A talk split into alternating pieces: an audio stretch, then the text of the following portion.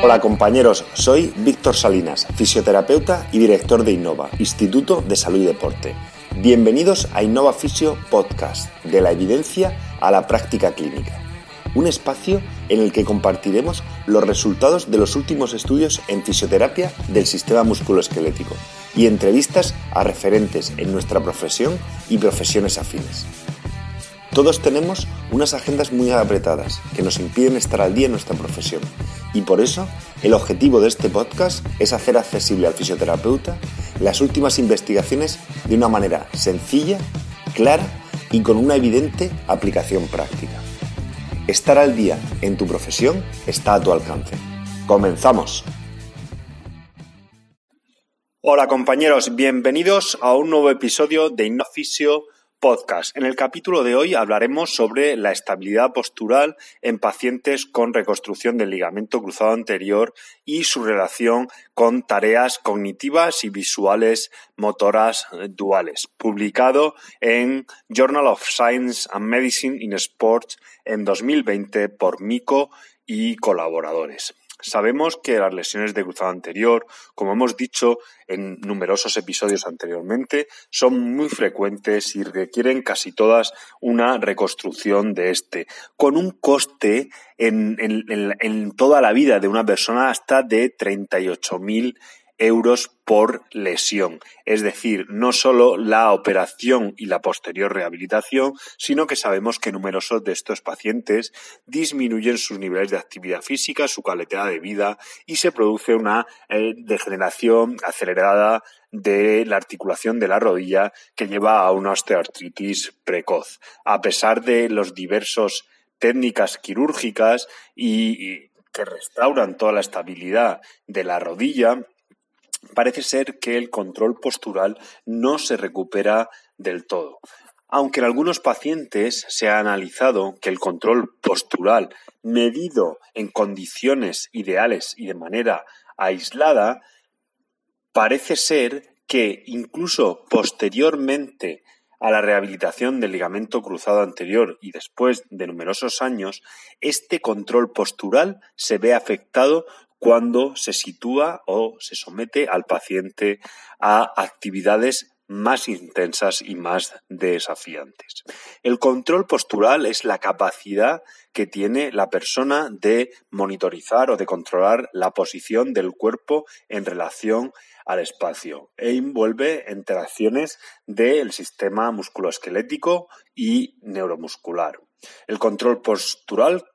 consiste tanto de orientación postural y de estabilidad postural. La orientación postural describe la relación entre los distintos segmentos del cuerpo en relación al entorno, mientras que la estabilidad postural envuelve o engloba la coordinación de las estrategias sensoriomotoras del control del centro de masas de uno mismo en relación a su base de soporte.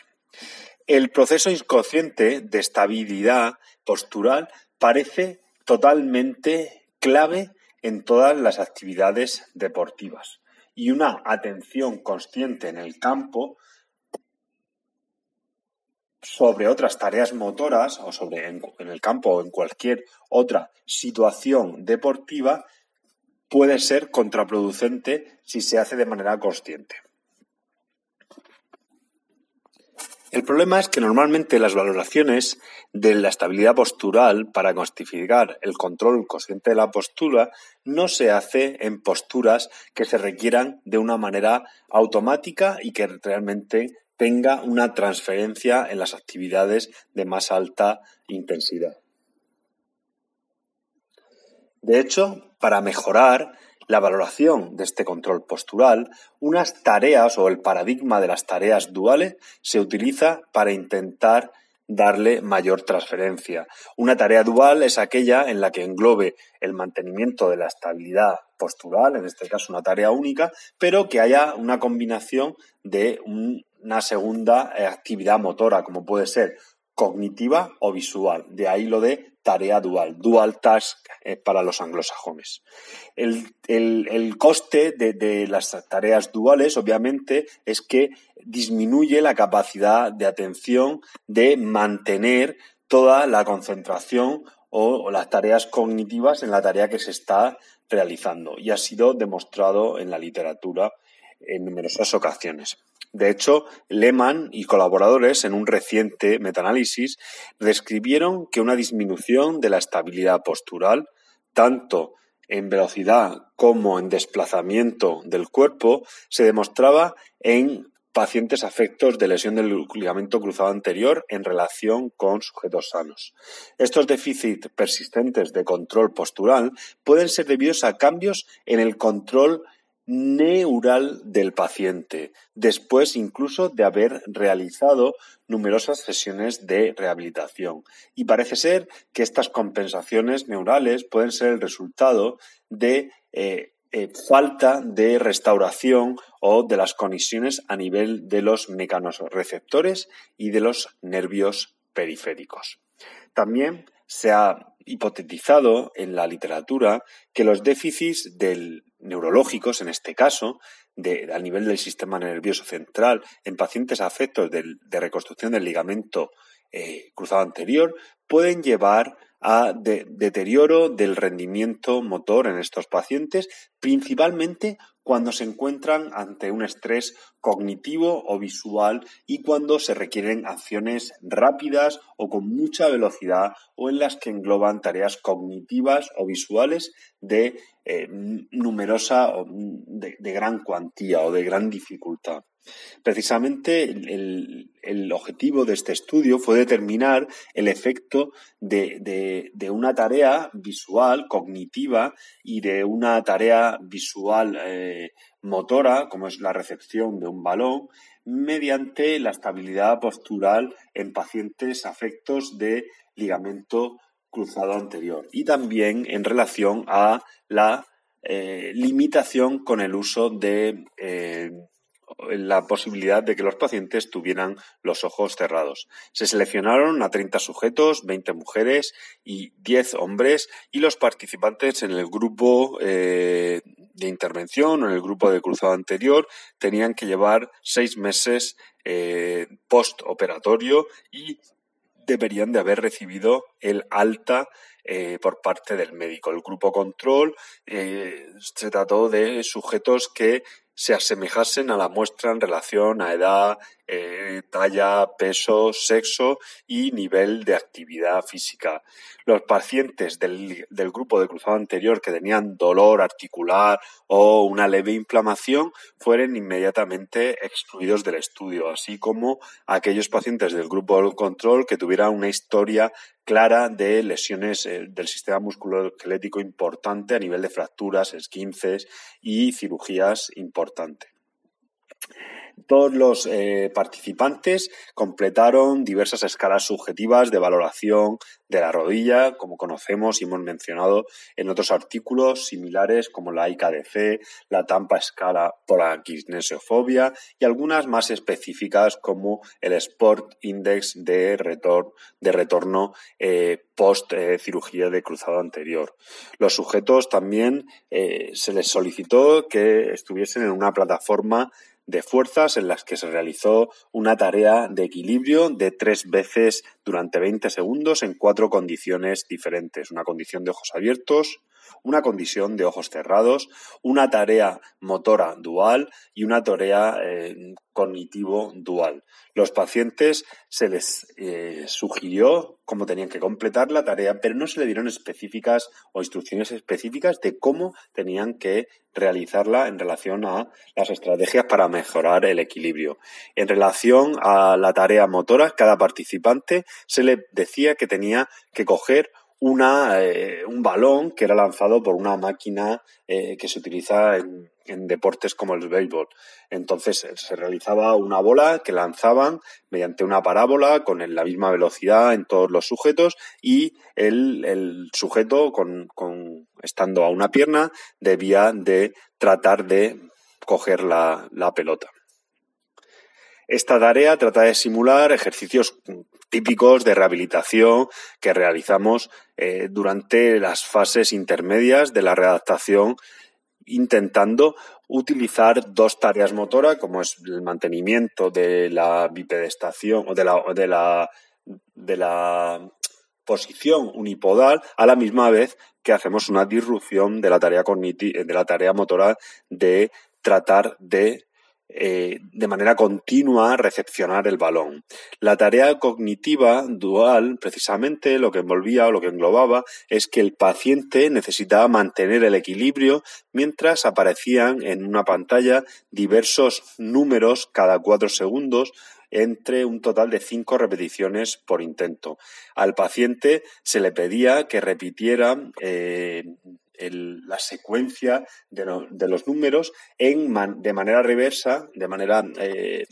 contraria, después de completar la tarea de equilibrio. Y al paciente se le daban diferentes eh, secuencias de números para cada una de las pruebas que hacía. Eh, esta memorización o tarea de memorización previene que haya mm, desequilibrios a nivel sensorio-motor que pueden ocurrir mediante tareas cognitivas o verbales mientras se mantiene el equilibrio de manera aislada. Y esta tarea requiere al paciente eh, mantener una secuencia de números eh, eh, de manera randomizada mientras que tratan de realizar una tarea motora y tiene que ver con una influencia a nivel de los centros de procesamiento superior muy diferente a dos tareas motoras claramente. Los resultados de la presente investigación eh, confirman claramente la hipótesis de los autores de que la estabilidad postural se ve afectada en pacientes de afectos del ligamento cruzado anterior en relación a los controles, pero solo en parte. Principalmente se da en la afectación a nivel de las tareas cognitivas. La segunda eh, hipótesis también se, fue, se vio confirmada simplemente con el desplazamiento del centro de gravedad en pacientes con los ojos cerrados, incluyendo la mayor inestabilidad siguiendo el orden en las siguientes tareas. La primera en las tareas duales motoras, posteriormente en duales cognitivas y después en ojos abiertos, siendo esta obviamente la tarea más estable en todo el cohorte de eh, sujetos afectos de, de cirugía del ligamento cruzado anterior. Estos datos nos ilustran que la estabilidad postural claramente puede ser desafiada mediante tareas tanto duales cognitivas como duales motoras en individuos en una rehabilitación posterior al ligamento cruzado anterior. Típicamente, cuando el, equilibrio está combinado con una tarea cognitiva o motora, uno debe dividir eh, su foco en mantener el cuerpo estable a la misma vez que le estamos solicitando que resuelva otra tarea o bien cognitiva o bien motora según hayamos decidido durante el proceso de rehabilitación. El aumento claro o el incremento de la tarea eh, dual de la estabilidad postural y los resultados obtenidos en este estudio corroboran claramente que los sujetos eh, afectos de una reconstrucción del ligamento cruzado anterior tienen una disminución de la automaticidad del equilibrio y requieren una mayor demanda atencional menos automática y una estrategia aberrante de control postural cuando se realizan test de más intensidad o de más dificultad como pudieran ser estos. Las tareas cognitivas en las que conllevan un componente visual pueden llevar a una interferencia o inducir una interferencia neural, mientras que una mm, tarea motora peor o un rendimiento peor motor durante estas tareas puede estar comprometido por el aspecto visual y cognitivo en cuestión.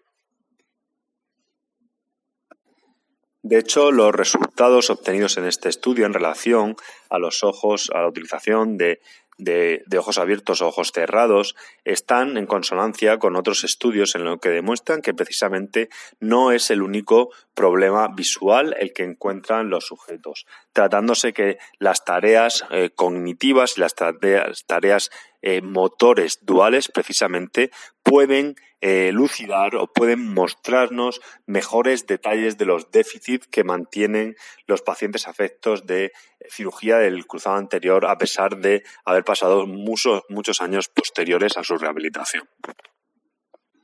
Sin duda alguna, este tipo de, tareas, de la necesidad de incluir tareas duales motoras, puede ser clínicamente muy importante, especialmente en aquellos pacientes que sabemos que van a volver a interacciones en, deportes en los que hay un entorno, en los que hay un balón, hay otros jugadores y que tienen que reaccionar hasta estímulos externos como son otras personas, compañeros o rivales o árbitros eh, interfiriendo en las acciones motoras. Por lo tanto, si la estabilidad postural sabemos que está claramente condicionada y afectada cuando hay tareas duales, es importante reeducar al máximo y simular la transferencia de estas tareas, puesto que incrementaría el riesgo de lesión en estos pacientes.